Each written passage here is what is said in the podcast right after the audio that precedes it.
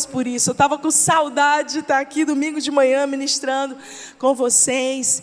E Deus tem feito grandes coisas na nossa vida, na nossa casa. Deus tem feito grandes coisas na nossa igreja. E nós sabemos que é só o começo. Aquilo que o Senhor tem nos falado é que esse ano, né, cinco anos juntos, é um tempo de graça sobrenatural. Nós vamos experimentar um ano de muita graça. Você e a sua família, independente das notícias lá fora, vão experimentar um ano de muita graça. Você crê nisso? Eu creio profundamente nisso, porque o nosso manual de fé, nosso manual de vida é a palavra de Deus. E se a minha vida está pautada nessa palavra, se eu amo a presença de Deus, então estarei guardado e protegido à sombra das suas asas. Em uma época onde nós escutamos tantas mensagens humanistas, e quando eu falo humanistas, eu literalmente quero dizer mensagens centradas na necessidade do homem. Cada vez mais é necessário que nós voltemos para o esteio da palavra, não só com mensagens bíblicas, mas levantando o grupo de cristãos que amam a Bíblia e que desejam viver a palavra de Deus. O que tem acontecido é que pelas nossas necessidades, pela crise iminente lá fora, é como se nós buscássemos resposta dentro de nós, simplesmente. Outro dia eu ouvi alguém dizendo assim: olha, tudo que você precisa está dentro de você. E eu discordo absolutamente dessa frase, porque tudo que você precisa está na presença de Deus, é do céu que você recebe. Sem Deus, nós não podemos destravar o nosso destino. Esse não é um ato simplesmente pessoal. É lógico que passa por uma firme convicção de fé. Sou eu e você que temos que nos arrumar cedo, que vir para a igreja, que buscar a Deus, que fazer a nossa parte. A palavra de Deus diz: cabe ao homem fazer planos. Então, fazer planos é a nossa parte natural, mas a resposta certa, ela vem do Senhor. Tudo que você e eu precisamos é literalmente receber de Deus aquilo que, por nenhum esforço, por melhor que seja a sua intenção, sozinho você vai conseguir. E nós temos visto muitas pessoas que trabalham, inclusive, com essa parte emocional e que entendem que aquilo que fazem ou todos os seus esforços humanos têm um limite natural. Então a gente bate no limite e a partir desse limite a gente diz assim: daqui eu não consigo sem Deus. Por mais qualificado, experiente, por mais que eu busque fazer o melhor curso do mundo, o melhor treinamento, Existe um limite humano. Você nunca vai conseguir destravar a sua história e viver plenamente quem Deus te criou para ser sem Deus.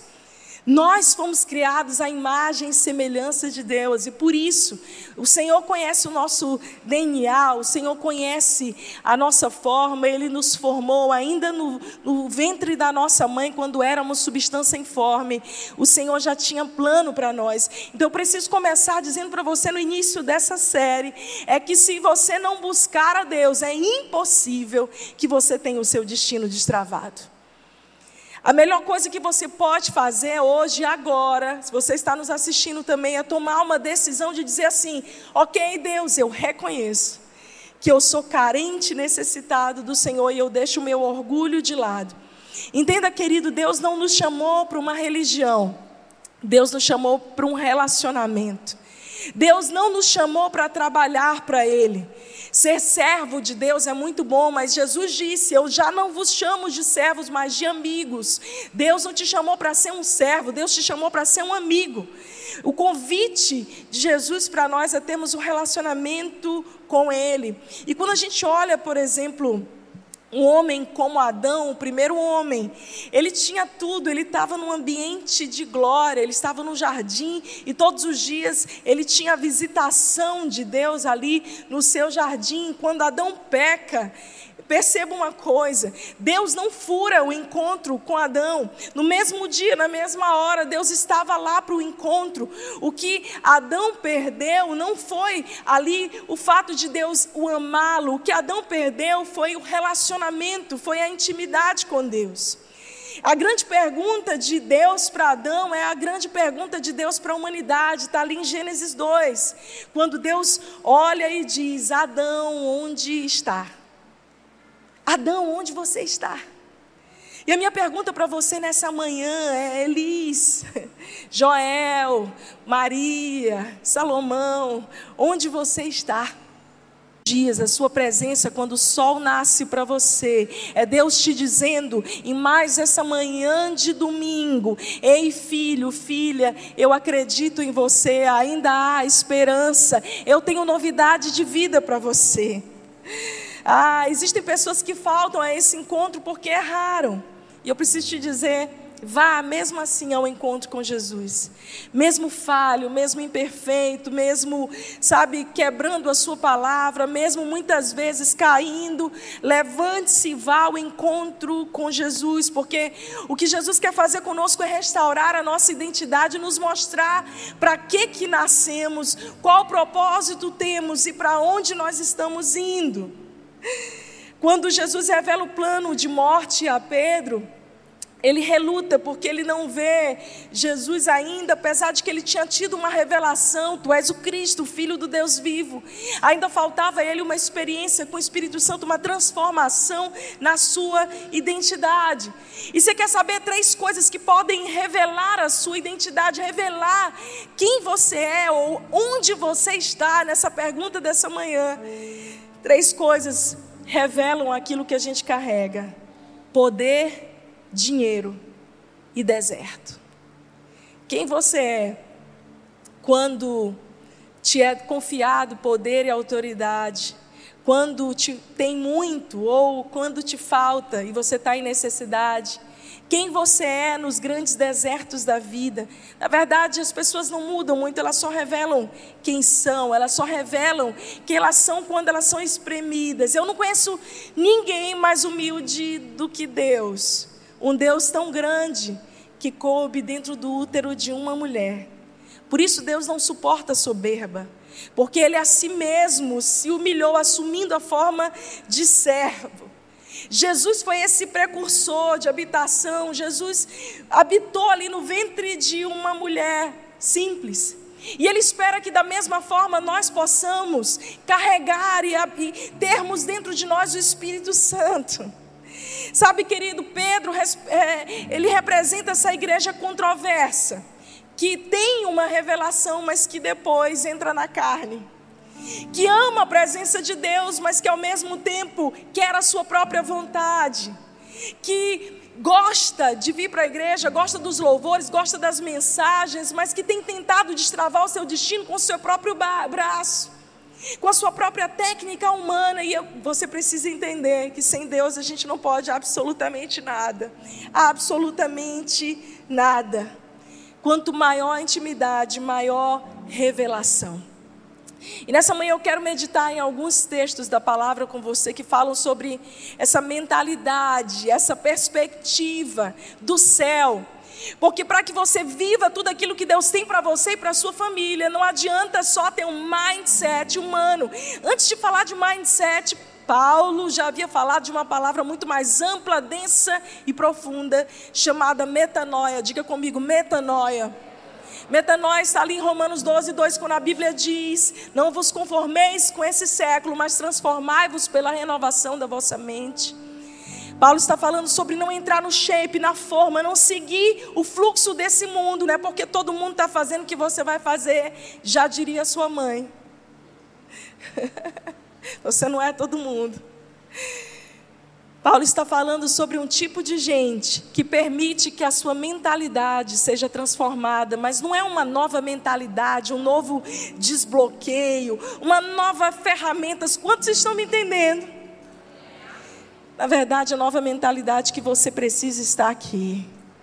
A mentalidade de Deus para você, aquilo que Deus tem para você, a vontade dele, que é boa, agradável e perfeita para você e a sua família. Eu quero que você abra sua Bíblia agora comigo em Apocalipse 4:1.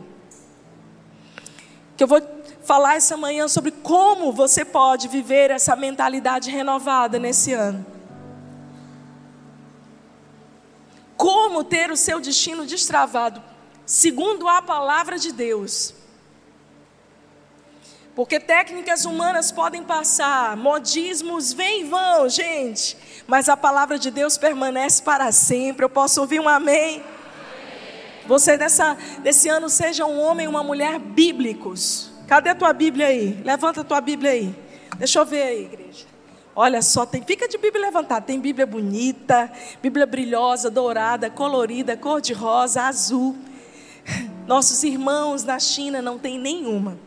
Quantas Bíblias você tem em casa? Ame a sua Bíblia, viva por ela, é, viva pautado nela. Apocalipse 4:1. A Bíblia diz assim: Então, quando olhei, vi uma porta aberta no céu, e a mesma voz que eu tinha ouvido antes falou comigo como um toque de trombeta. A voz disse: Suba para cá, e eu lhe mostrarei o que acontecerá depois destas coisas. Suba para cá, que eu te mostrarei o que deve acontecer depois dessas coisas. Nesse texto, Jesus está se dirigindo a João. E João era conhecido como o discípulo mais querido, né? Ele mesmo se descreve como um amado do Senhor. Foi aquele que começou a andar com Jesus por volta dos seus entre 13 e 16 anos, assim dizem os historiadores. E João foi o único apóstolo que permaneceu junto com as mulheres aos pés da cruz quando Jesus estava sendo condenado. Ele foi o único que colocou a sua vida a perder. Ele não tinha nada a perder. Porque na verdade a Bíblia diz que quando a gente quer ganhar a nossa vida, a gente perde. Quando a gente coloca todas as coisas em perda por amor do nome do Senhor, então a gente ganha. A ótica do reino de Deus, a lógica é invertida. Nós vivemos num sistema mundano. O evangelho é uma contracultura, sempre vai ser. Nós nunca vamos ser adequados a esse mundo, nós estamos aqui para transformá-lo. E Jesus está falando com o apóstolo João e dizendo: João, você já é meu amigo, você já teve revelações, você andou comigo três anos e meio, você foi o único que permaneceu fiel entre os apóstolos aos pés da cruz. Mas para esse novo tempo, para aquilo que eu vou revelar para você agora, você vai precisar subir. Porque esse nível que você está, você não vai conseguir perceber as coisas como eu quero te mostrar. A tua mentalidade, ela é limitada, a tua visão, ela é limitada para esse nível de revelação. Então, João, para aquilo que eu vou te falar agora, sobe. Sobe, porque eu vou te mostrar as coisas que hão de acontecer. Esse é um convite de Jesus para mim e para você. Porque você pode viver, meu irmão, uma sucessão de dias e de anos e ainda assim não pisar no seu futuro. Você precisa entender que é dos lugares altos que você vai receber os protótipos do céu. É dos lugares altos que você vai receber o que eu gosto de dizer, os downloads. Não está em você, não vem de você, vem dos céus para mim. É nesse ambiente da glória de Deus, onde eu, por esforço humano, não consigo. Aliás, o reino de Deus é muito mais sobre as suas entregas, renúncias e rendição, do que sobre aquilo que você faz com teu próprio esforço. É quando a gente se rende, diz: Deus, eu não consigo subir sozinho, eu, não consigo fazer sozinho mais. Eu posso ver Jesus estendendo a mão para João e dizendo: Eu vou te dar uma revelação maior, mas deixa eu te ajudar a mudar de mentalidade, a de perspectiva. O povo hebreu, ele ouviu falar de uma terra prometida, eles receberam a promessa de um futuro, mas muitos sequer pisaram naquele futuro, por quê? Porque eles não tinham a mentalidade para acessar isso. E eu amo quando a Bíblia fala em Isaías 55, a partir do verso 8, sobre os pensamentos de Deus serem mais elevados do que os nossos. Meu irmão, se você quer viver coisas altas nesse ano, se você quer a tua família toda tendo o seu destino destravado em Deus, você precisa receber esses protótipos dos céus, é desses lugares altos. Você precisa dessa mentalidade do céu para acessar o seu futuro. Em Jeremias 29, 11, a palavra de Deus diz que o Senhor nos dará um futuro um futuro e uma esperança. E é interessante que Em Jeremias a palavra diz: o Senhor nos dará o futuro. Em Apocalipse 4:1 que nós acabamos de ler, a Bíblia diz que o Senhor nos mostrará um futuro. Agora entre Deus te dar, Deus te mostrar e você acessar, existe um tempo. E esse tempo é justamente quando você decide dizer: Deus, eu quero aprender a ver como o Senhor vê. Porque o futuro não é o que a gente vive amanhã, o futuro é aquilo que a gente acessa hoje. E eu sei que Deus, nesse início de ano, vai dar a você chaves, a sabedoria necessária para acessar o seu futuro de uma forma sobrenatural. Para não mais viver só com uma promessa, com uma visão, mas também com a chave que te dá acesso àquilo que Deus já te prometeu. Tem muita gente que fala assim, né? Tem até uma canção que diz: Quem tem promessa de Deus não morre. Eu já vi muita gente com promessas lindas de Deus. Verem um tempo passar. Na verdade, o lugar talvez mais rico do mundo seja o cemitério. Ali é um lugar onde sonhos incríveis que poderiam mudar o mundo não foram realizados. Promessas recebidas não foram acessadas.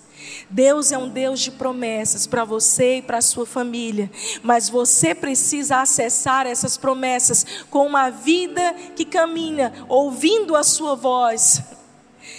É muito importante que você se mova desse lugar para o teu lugar de convergência, porque se você não parar para ouvir as instruções dos céus, você vai fazer as coisas da sua maneira. Não é só o que Deus o Senhor tem para mim, mas é como? Como, Senhor, eu posso realmente desfrutar de tudo aquilo que o Senhor me deu? E aí, nesse como, não adianta, porque por mais que você jejue e ora, faça campanhas, venha para a igreja, não vou faltar nenhum culto de domingo de manhã, vou faltar nenhum culto que a pastora estiver pregando, eu estou lá, chego cedo. Se você não entender que de graça te foi dado, que na verdade essa chave de acesso, ela tem muito mais a ver com rendição do que com esforço. Com você parar de tentar ter o controle da tua história e entregar o controle a ele. As grandes revoluções da minha vida vieram, queridos, quando eu baixei a guarda e eu disse: Senhor, sozinho eu não consigo. Me ajuda. Ah, me ajuda. Você precisa entender que antes de Deus corrigir a sua visão, Pastora, como é que eu faço para ter uma visão renovada então? Antes de Deus corrigir a sua visão, Ele vai corrigir a sua identidade. Antes de você falar o que Deus quer que você fale, Ele vai ter que tirar da sua boca aquilo que Ele não quer. Você está disposto a isso? Para manifestar a sua essência, talvez o Senhor vai ter que tratar para retirar os seus excessos, te podar, te lapidar. Esses dias eu estava viajando e duas estações que Deus sempre fala muito comigo é o outono e o inverno. E normalmente parece uma coincidência quando eu estou nesses meus tempos de pausa, de descanso. Normalmente eu estou em algum lugar que está com alguma dessas estações. Eu estava viajando agora, estava outono, e eu pude ver ao, ao passar dos dias uma árvore que estava de frente do lugar que a gente estava hospedado, todos os dias perdendo as suas folhas. Todos os dias. E teve um dia que eu passei, peguei uma daquelas folhas caídas no chão, ainda verdinhas, tinha umas outras que já estavam amarronzadas, mortas, e Deus disse para mim algo. Não adianta tentar segurar aquilo que não pertence mais a você, Fara. Não adianta você se esforçar, não adianta, por mais esforço que a árvore faça, para tentar manter aquele fruto, aquela folha, naquela estação nova, já não pertence mais a ele. E aí são os nossos momentos de crise, onde a gente fala assim: Deus, isso aqui me fazia tão bem antes, mas agora parece que não não casa mais, não me completa mais. Ei, meu querido, estou aqui essa manhã para te dizer que é o Senhor que está mudando a estação da tua vida e te fazendo olhar para aquilo que realmente tem valor. O que tem valor são as suas raízes, porque são elas que vão te sustentar em todas as suas estações. As pessoas se achegam a nós por causa do nosso fruto daquilo que a gente produz, realiza, do nosso sucesso, pelo fato da gente estar bem sucedido na nossa melhor performance. Mas sabe, quando vem aqueles dias escuros, os dias difíceis, de baixa performance, é Deus quem está aos nossos, ao nosso lado. É Ele que continua olhando para nós, vendo a nossa essência e não vendo a nossa produtividade. E é bem aí que você precisa dessa visão ajustada, dessa, desse redimensionamento da sua identidade.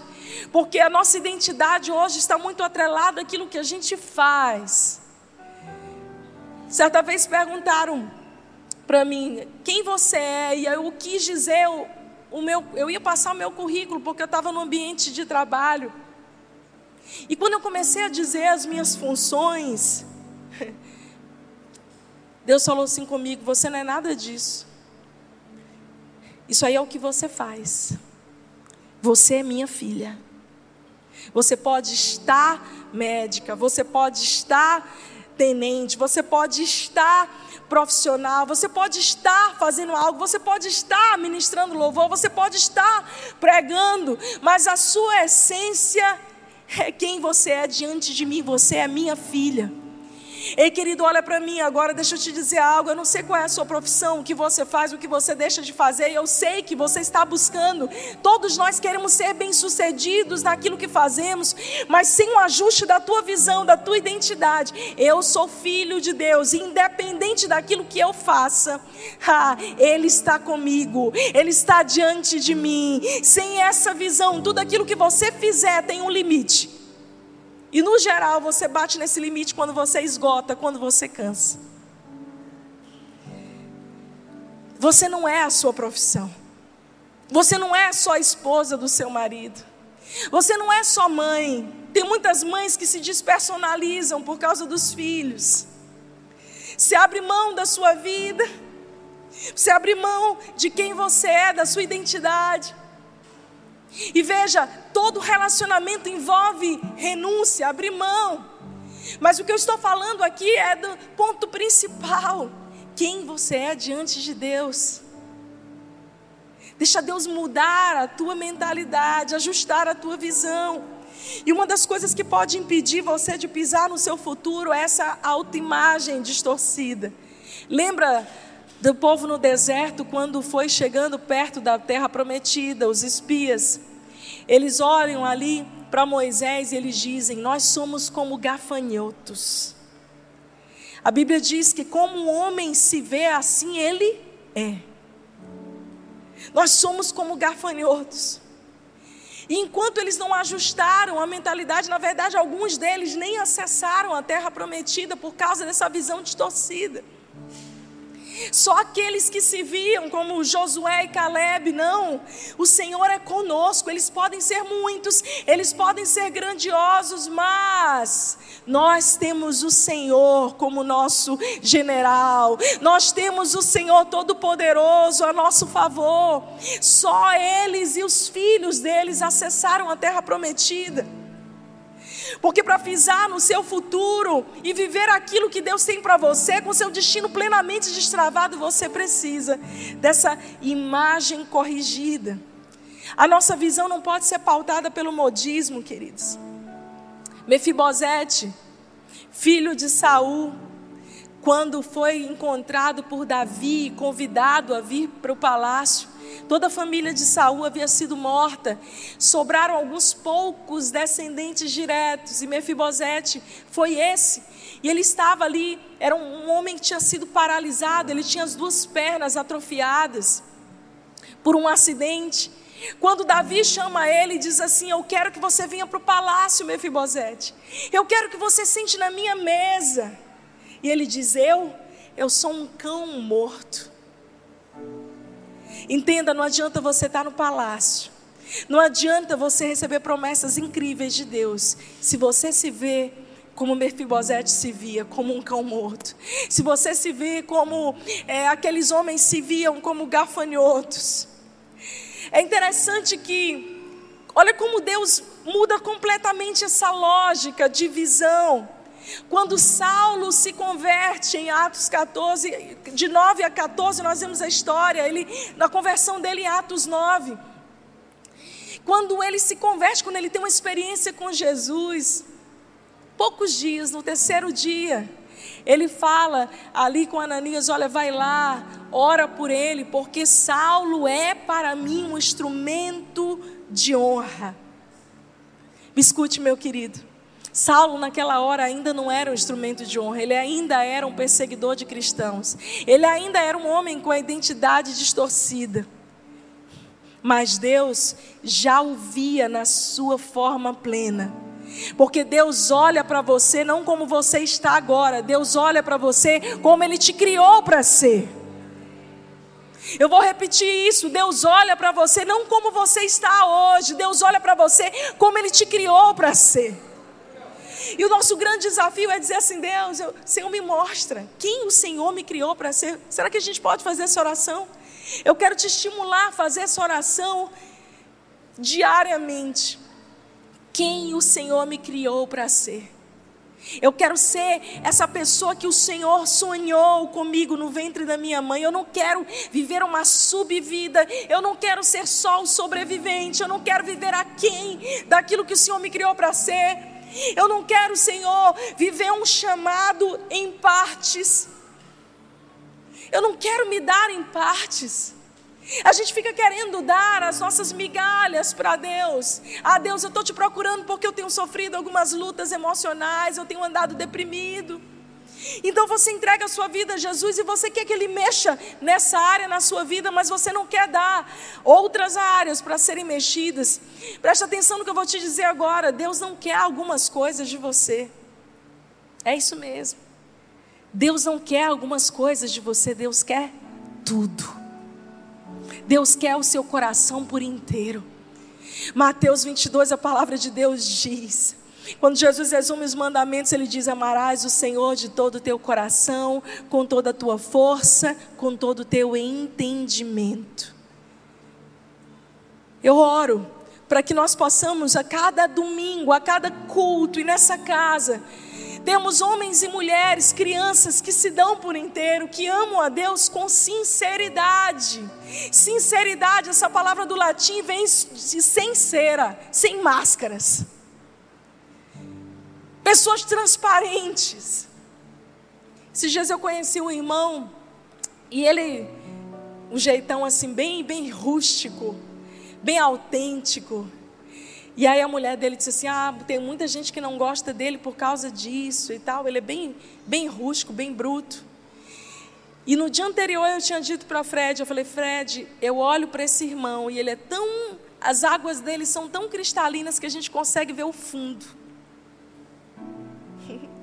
Eu não sei se você já conheceu alguém assim. Essa pessoa ela é tão cristalina, ela é tão de verdade que você fala assim, eu consigo ver o fundo.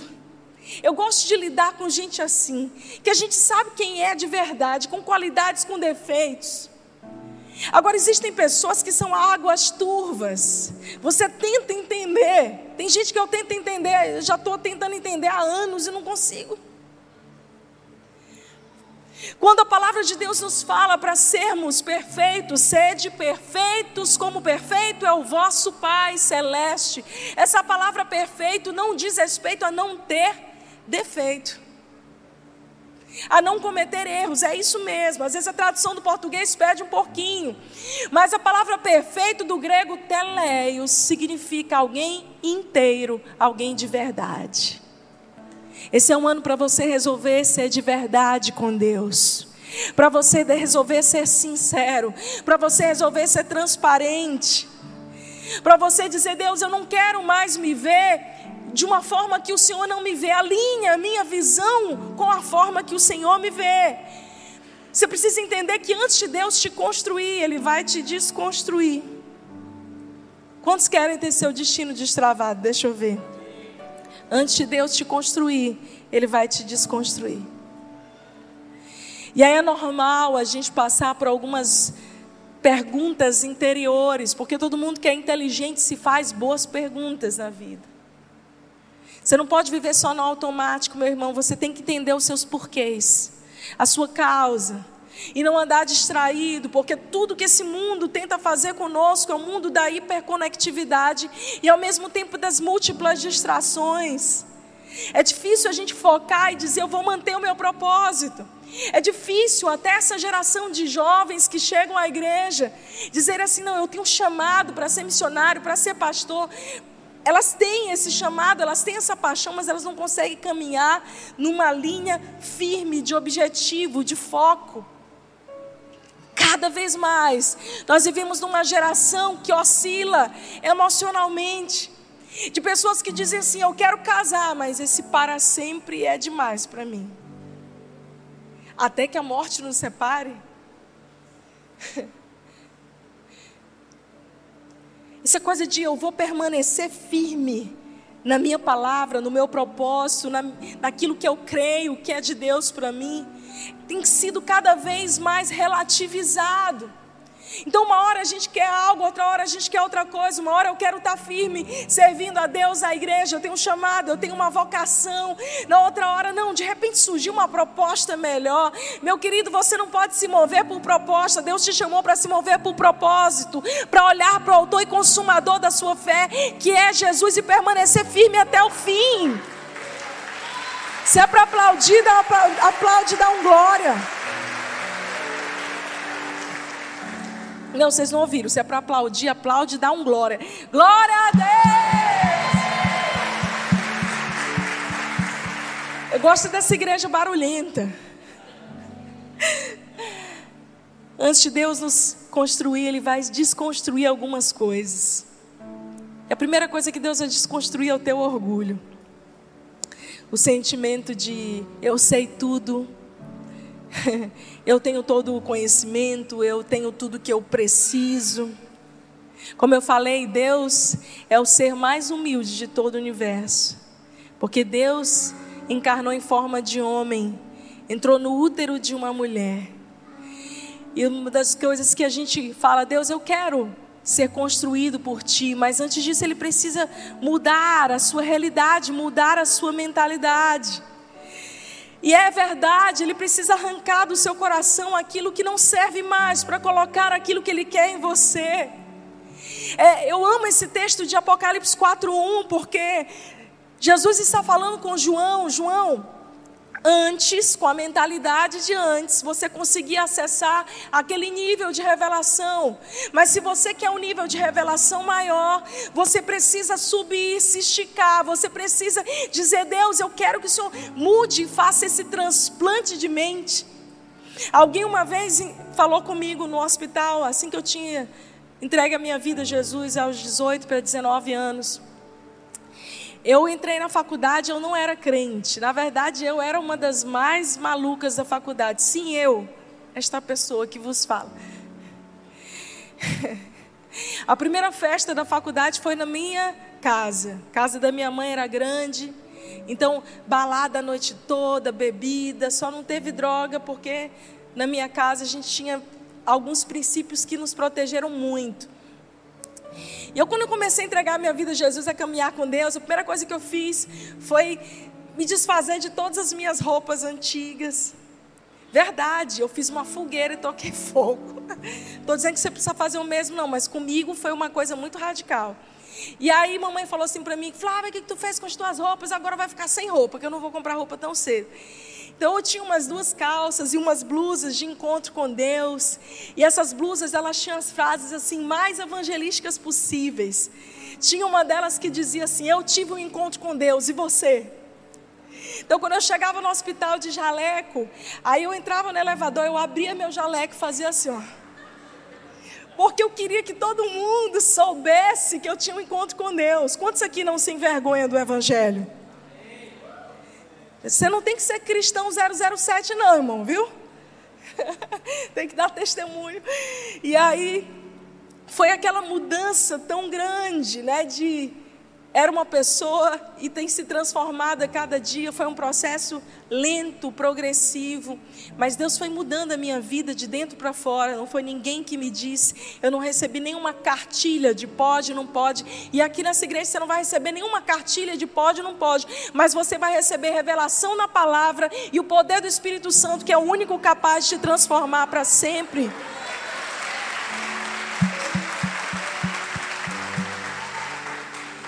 Deus começou a mudar a minha vida, a maneira de andar, a mentalidade, a minha história foi apontando para outra coisa. Eu lembro de uma determinada ocasião, um dos meus mestres, dos meus professores mais queridos, dizer assim: uma menina tão inteligente, com um futuro tão brilhante. Que pena, agora é crente. Eu ouvi disso para pior, irmão. E eu falei: sou, sou serva de Deus sou serva de Deus. Esse professor foi testemunha do meu casamento, uma das testemunhas. E eu encontro com ele até hoje. Ele diz: Flávia, nunca fui num casamento tão bonito como o teu. E outro dia eu fui a São Luís, encontrei com ele e ele disse assim: Por que tu nunca me convidou para a tua igreja? Eu falei, professor, o senhor está lembrado quantas vezes eu já lhe convidei? Ele, eu acho que no final das contas, Flávia, você que está certa de buscar a Deus. Ele teve uma desestrutura familiar, separou e tem buscado a Deus. Eu quero dizer para você algo, querido, as mesmas pessoas que te criticaram, que não acreditaram, que fizeram pouco caso da sua fé, são as pessoas que um dia ainda irão dizer para você: por favor, me fala desse Jesus, ora por mim, me ajuda. Porque quando você se posiciona para ser transformado, então Deus começa a mudar não só a tua mentalidade, mas Ele muda as tuas atitudes. E você carrega um ambiente. Onde você chega, você leva esse ambiente. A gente às vezes tem medo, né? Não, não vou aquele, naquele lugar, é muito ruim. Ah, o meu trabalho é muito oprimido. Ei, você está ali porque você carrega o ambiente da glória de Deus para fazer a diferença. Eu creio no que está escrito, e está escrito que onde eu colocar a planta dos meus pés, ali será lugar santo ao Senhor. Então entra na tua casa abençoando, entra no teu local de trabalho abençoando. Antes de Deus mudar a tua realidade, Ele vai mudar a tua mentalidade. Você se vê como gafanhoto, como um cão, ou você se vê como filho e filha de Deus, alguém que foi levantado por Deus para transformar realidades. Ah, querido, para cada nova estação você vai precisar de lentes novas. Era o que João estava precisando. Porque ele já era um homem de Deus, mas ele não tinha ainda a estatura, ele ainda não estava no nível que ele precisava para receber o acesso àquela nova realidade, para receber o acesso ao nível de revelação que Deus tinha para ele. Eu digo muito isso para Deus, Senhor, eu não quero chegar num ponto de estagnar espiritualmente. Eu quero entender o que o Senhor tem para mim hoje, agora. Eu quero algo maior, eu quero ter o meu coração cheio de coisas maiores. Eu não quero ser como um museu com saudade do que aconteceu na antiga estação. Eu quero ser essa pessoa que ama a tua presença e ver as coisas como o Senhor vê. O profeta Isaías, em Isaías 43, ele diz: Eis que estou fazendo algo novo. Será que você não percebe? Estou abrindo rios no deserto e caminhos no ermo. O cara olha um deserto, mas ele vê rios fluindo. Ele vê uma terra árida, mas ele vê caminhos sendo feitos. Qual é a maneira que você tem enxergado aquilo que Deus colocou nas tuas mãos? Mas, pastora, só tem deserto, só tem lugar difícil. Ei, profetiza. Diga comigo, profetiza. Olha para o teu irmão do lado e diz: profetiza. E o que, que é profetizar? Gente, profetizar não é nada místico. Olha aqui para mim, profetizar é trazer a realidade de coisas que não aconteceriam se você não abrisse a sua boca e declarasse. É o haja, haja luz. É olhar para algo que não é e dizer, pelo poder do nome de Jesus, eu estou dizendo, eu estou vendo caminhos no deserto, rios no ermo. Quando nós íamos para cá, uma das coisas que nós mais dizíamos assim, totalmente por fé. O Piauí é uma terra de riquezas encobertas, de rios no meio do sertão. O Piauí vai vivenciar um avivamento, será fonte a jorrar, e outras cidades, outros estados, outras nações verão aquilo que Deus vai fazer no Piauí poder da palavra profética, isso já é uma realidade. Nós temos irmãos, amigos de vários lugares do mundo. Agora mesmo, quando estávamos nos Estados Unidos, muitos diziam: Olha, eu fico vendo as coisas da igreja de vocês. Por favor, me passa as datas. A gente quer ir. A gente quer ir, a gente quer receber, a gente quer ver o que Deus está fazendo ali. Será que tem algo impossível para Deus? Já diria o anjo para Maria ali em Lucas 1, 28. Não há nada impossível ao Senhor. Mas você só vai acessar uma nova realidade quando você tiver essa mentalidade ajustada. Pessoas que entendem e discernem tempos. Em Jeremias 1, eu quero que você abra sua Bíblia nesse texto, por favor.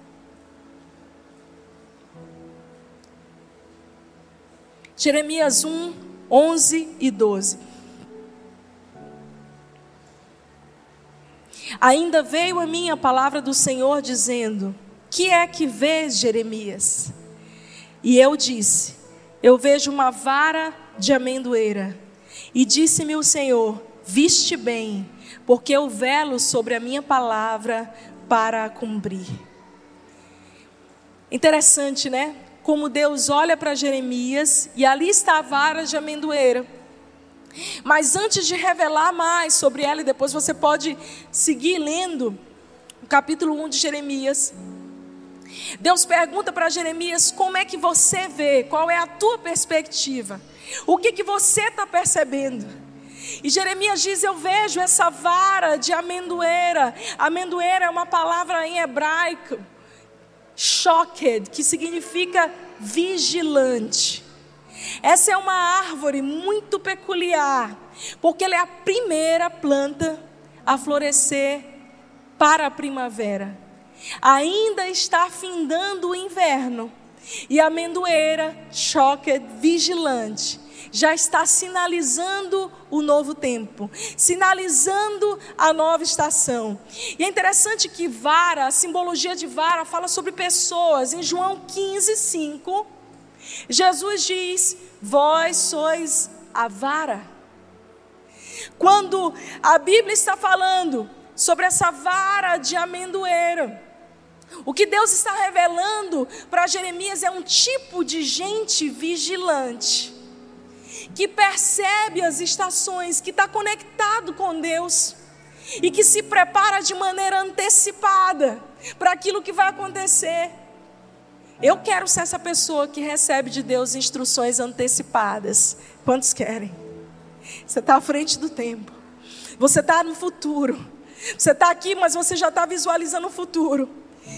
É interessante que essa vara, essa amendoeira, ela, ela fica vigiando o fim do inverno. Então ainda está neve, ainda está inverno denso, mas a árvore de amendoeira ela já começa a brotar. E quando os mais antigos, né, especialmente as pessoas de áreas rurais, veem a amendoeira florescendo, elas sabem o inverno está chegando ao fim. O inverno está chegando ao fim. Esse é o tipo de gente vigilante, pessoas vigilantes, atentas, que entendem aquilo que Deus está movendo. Porque não adianta você andar no passo do passado. Eu vejo muita gente que tem perdido o timing de Deus. E me escute aqui, querido, você pode ser o mais lindo, mais ungido, ter recebido as maiores promessas de Deus. Se você não discernir o tempo, o modo, você pode perder coisas preciosas. Eu já vi tanta gente de Deus, tanta gente preciosa, tantos casamentos que tinham tudo para serem abençoados, perderem o timing, a hora, por não serem vigilantes, por estarem distraídos, vivendo as coisas da sua forma. Homens e mulheres com a lente do céu têm visão panorâmica, porque eles estão no andar de cima. Eles estão no andar de cima, a mente deles está elevada.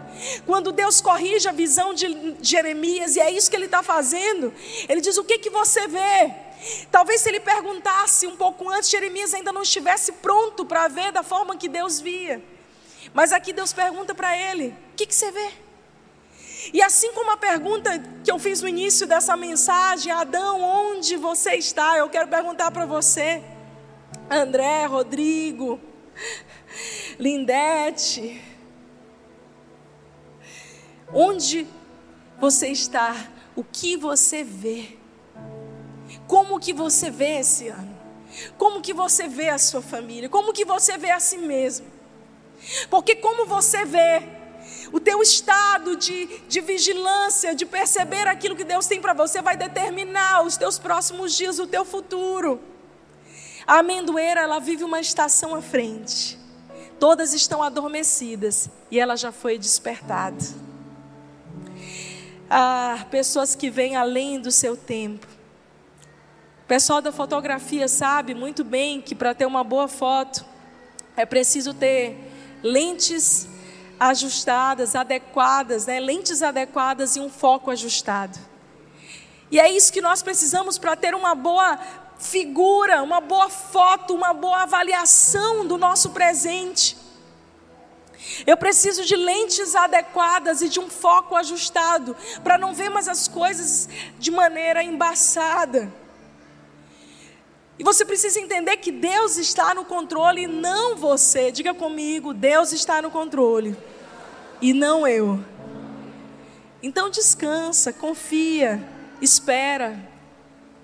A palavra confiança está escrita na Bíblia mais de 300 vezes, gente. E a coisinha difícil é agora a gente entrar nesse lugar de confiança, nesse lugar de espera, esperar em Deus, confiar em Deus. Eu não sei quantas pessoas proativas e resolutivas tem aí, mas eu sou assim. Muitas vezes Deus precisou me parar. Porque eu vou, sabe que a pessoa que vai andando, andando, andando, e depois fala assim: ih, Deus ficou lá atrás. A direção de Deus passou e eu saí fazendo as coisas na doida. Meu irmão, olha para mim, para de fazer as coisas na doida. Volta, arrepende-te, volta onde você caiu para fazer aquilo que Deus pediu para você. Provérbios 3, abre a tua Bíblia comigo. Provérbios 3, de 5 a 8. A palavra de Deus diz: confie no Senhor de todo o coração, não dependa do seu próprio entendimento. Busque a vontade dele em tudo que fizer, e ele lhe mostrará o caminho que deve seguir. Não se impressione com a sua própria sabedoria. Tema o Senhor e afaste-se do mal. Então, você terá saúde para o corpo e força para os ossos. Grifa isso bem forte na tua Bíblia. Porque muitas vezes tem nos faltado saúde para o corpo força nos nossos ossos, nas nossas emoções, porque a gente tem dependido mais do nosso próprio entendimento do que confiado no Senhor. Porque a gente tem que desejado mais o nosso próprio caminho do que a vontade dele. Porque a gente tem se impressionado mais com a nossa própria sabedoria. A Bíblia diz: confia no Senhor. Existem coisas que Deus vai mandar você fazer, outras que Deus irá fazer, e existem outras que Deus vai fazer junto com você. Eu vou repetir. Existem coisas que Deus vai mandar você fazer, outras Deus vai fazer, e ainda outras Deus fará junto com você. Eu amo o que o salmista diz no Salmo 46, no verso 10 né, e 11.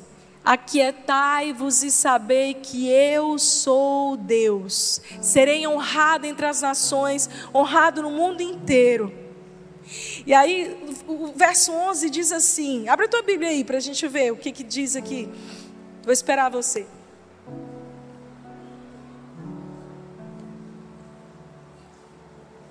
Salmos 46, 10 e 11. Aquietem-se e saibam que eu sou Deus. Serei honrado entre as nações, serei honrado no mundo inteiro. O Senhor dos exércitos está entre nós. O Deus de Jacó é a nossa fortaleza. E aí eu não sei se no final desse versículo na tua Bíblia está escrito assim, interlúdio. Quantos está escrito isso? Interlúdio. Outros está escrito o quê? Pausa. Outros está escrito o quê? Selar. Com, ok? Olha o que a Bíblia está nos ensinando. O, o texto original, quando fala aquietai-vos, a palavra mais parecida, o sentido mais próximo do original é parem de lutar e saibam que eu sou Deus. Parem de fazer do jeito de vocês e aí vejam a minha mão.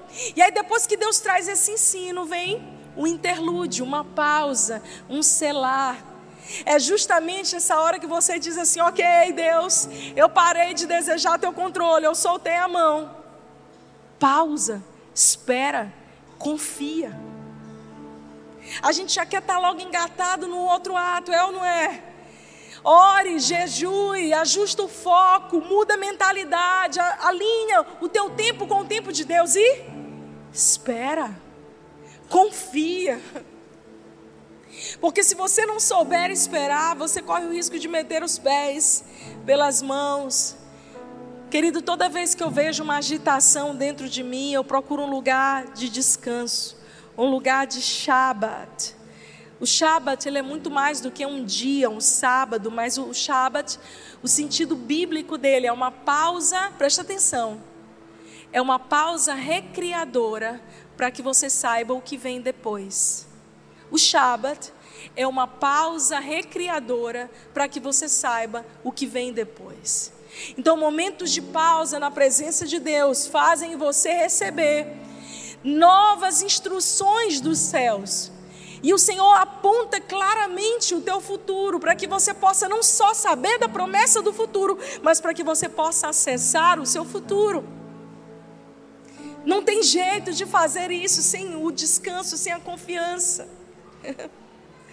A gente escuta muito essa frase, a gente sempre fala isso aqui na igreja, eu gosto muito dela. Ela é do bispo JB. Quem se antecipa governa. Quantos já ouviram essa frase? A gente tem muito isso aqui nos nossos times de voluntariado. Tipo, antecipa o problema, presta atenção no que pode dar errado, organiza tudo, deixa a tua vida toda organizada, porque quem se antecipa governa. E eu quero completar ela com uma vírgula aqui. Quem se antecipa governa, mas quem se precipita coloca tudo a perder. Antecipação não é precipitação. O lugar que Deus preparou para você é o seu lugar de autoridade. E você vai ter graça para fluir nele e conciliar as tarefas relacionadas. Mas muito cuidado para não largar coisas que Deus não mandou você largar antes do tempo. Precipitação é diferente de antecipação. Ah, queridos, um homem e uma mulher que ouvem a Deus são preciosos nessa geração. Gente que está ali, pastora, como que eu ouço a Deus? Você tem a palavra escrita, você tem a palavra que Deus já revelou, a Bíblia. Certa vez uma irmã chegou aqui no final do culto e disse: Eu não estou ouvindo a Deus, pastora. Ó, oh, gente, eu já tenho 18 anos de pastor. Eu falei para ela assim: minha irmã, você está abrindo a sua Bíblia? Ela, não. Eu...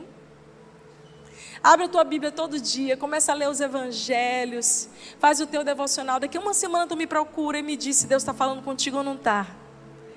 A gente quer uma voz mística. Deus também fala através do seu espírito. Existe a palavra logos escrita, existe a palavra rema, que é a palavra revelada. Isso é fruto do nosso relacionamento com Deus. E as experiências sobrenaturais existem, eu creio. Eu já vivi várias, mas elas são pontuais. O dia a dia, o que vai sustentar você, o que vai construir a sua fé, é uma firme convicção em Jesus e na palavra. É por isso que você e eu precisamos ser pessoas da palavra. Pessoas da palavra. O céu está procurando vozes que tenham coragem de dizer o que Deus está falando. Essas pessoas que estão ouvindo a voz de Deus e que estão entendendo que só nele encontram a resposta para saciar a sede da sua alma. A mulher samaritana, por exemplo, teve seis relacionamentos. Jesus encontra com ela e diz: Olha, ali em João 4, você já teve cinco maridos e esse agora que você está nem é o seu. Ela estava no sexto relacionamento. O que acontece é que o número seis é o número do homem. Isso fala para nós, é uma tipificação do esforço humano em tentar saciar a sede da sua própria alma. Mas é agora com o sétimo homem, sete perfeito. É somente quando ela encontra Jesus que toda a sede da alma dela, todas as suas frustrações, todos os seus vazios existenciais começam agora a ser preenchidos. Você pode, esses seis representam o nosso esforço, a nossa parcela de trabalho, de tentar fazer as coisas da nossa maneira, mas no final das contas, querido, quanto mais cedo você reconhecer que precisa do perfeito, que precisa de Jesus mais cedo você vai ter esse, esse fluir de graça e todas as lacunas da sua alma preenchidas. E sabe, isso é diário. Não importa quanto tempo você tenha de cristão. Esse é um chamado de Jesus para mim, para você que está todos os dias, porque a gente pode muito se acostumar e a viver na mentalidade antiga, enquanto Deus tem um andar mais elevado para nós. Enquanto Deus tem um novo nível para nós, eu não quero estar no mesmo nível esse ano que eu estive há 10 anos atrás, eu quero algo novo de Deus. Eu quero uma visão renovada. E por fim, eu quero falar de algo para nós orarmos. Que quem desfruta, quem entende isso, que permite que a sua visão seja ajustada, que se permite ser desconstruído para ser construído, que deseja essa mentalidade renovada em Deus, que precisa e entende que precisa dessas lentes novas para discernir tempos e estações, que entrega o controle a Deus. Começa literalmente, eu amo quando a Bíblia diz: olha, do seu interior fluirão rios de águas vivas. A fonte passa a ser colocada dentro de você. A gente fica buscando tantas fontes. Ei, eu estou aqui essa manhã para te lembrar: existe uma fonte disponível para você agora. E mais do que isso, essa fonte está tá disponível para ser colocada dentro de você e que a partir de você outras pessoas sejam alcançadas. No Éden, naquele jardim, onde Deus perguntou para Adão: onde estar. Onde Deus se relacionava intimamente com Adão, existiam quatro rios, era um quadrilátero que cercava o jardim do Éden. Cada rio deles, desses, era chamado Gion, Pison, Tigre e Eufrates. Então, aquele jardim, lugar da intimidade, onde o homem funcionava perfeitamente, era cercado por esses quatro rios. E qual não foi a minha surpresa ao entender o que cada um desses rios significa? Porque isso fala para mim e para a sua vida hoje. O que Deus tinha plantado, colocado naquele jardim era um lugar seguro. E aqueles quatro rios significam Gion, frutificação, Pison, rompimento, Tigre, aceleração e Eufrates, crescimento. Frutificação, rompimento, aceleração e crescimento. Olha aqui para mim, querido, na presença de Deus, com essa perspectiva mais elevada porque para esse novo ano você vai precisar dessa mentalidade mais elevada, se desfazendo do que passou, com essas lentes novas, com essa estrutura reconstruída, com esse desejo de subir para um nível mais elevado do seu relacionamento com Deus. Você tem frutificação, você tem rompimento, você tem aceleração, você tem crescimento. em outro lugar, fora da presença de Deus nós vamos buscar isso. É o que a gente vive buscando na nossa vida. Eu quero romper, eu quero destravar, eu quero crescer, eu quero frutificar. Eu quero ser acelerado por Deus para viver a minha história.